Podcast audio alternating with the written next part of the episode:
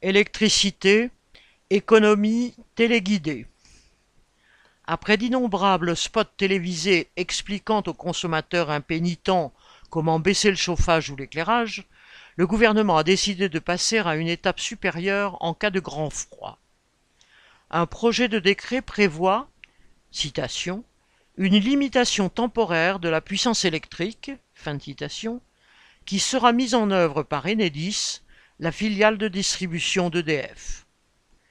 200 000 particuliers équipés d'un compteur Liqui, choisis par les expérimentateurs, se verraient imposer une baisse de puissance d'une durée de 4 heures, entre 6h et 13h30 et 17h30 et 20h30.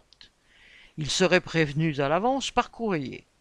La puissance restreinte serait suffisante, citation, pour le fonctionnement d'un réfrigérateur ou d'un congélateur, pour une plaque de cuisson, un radiateur ou une box Internet, fin de citation, en faisant attention à ne pas faire sauter les plombs par un usage simultané.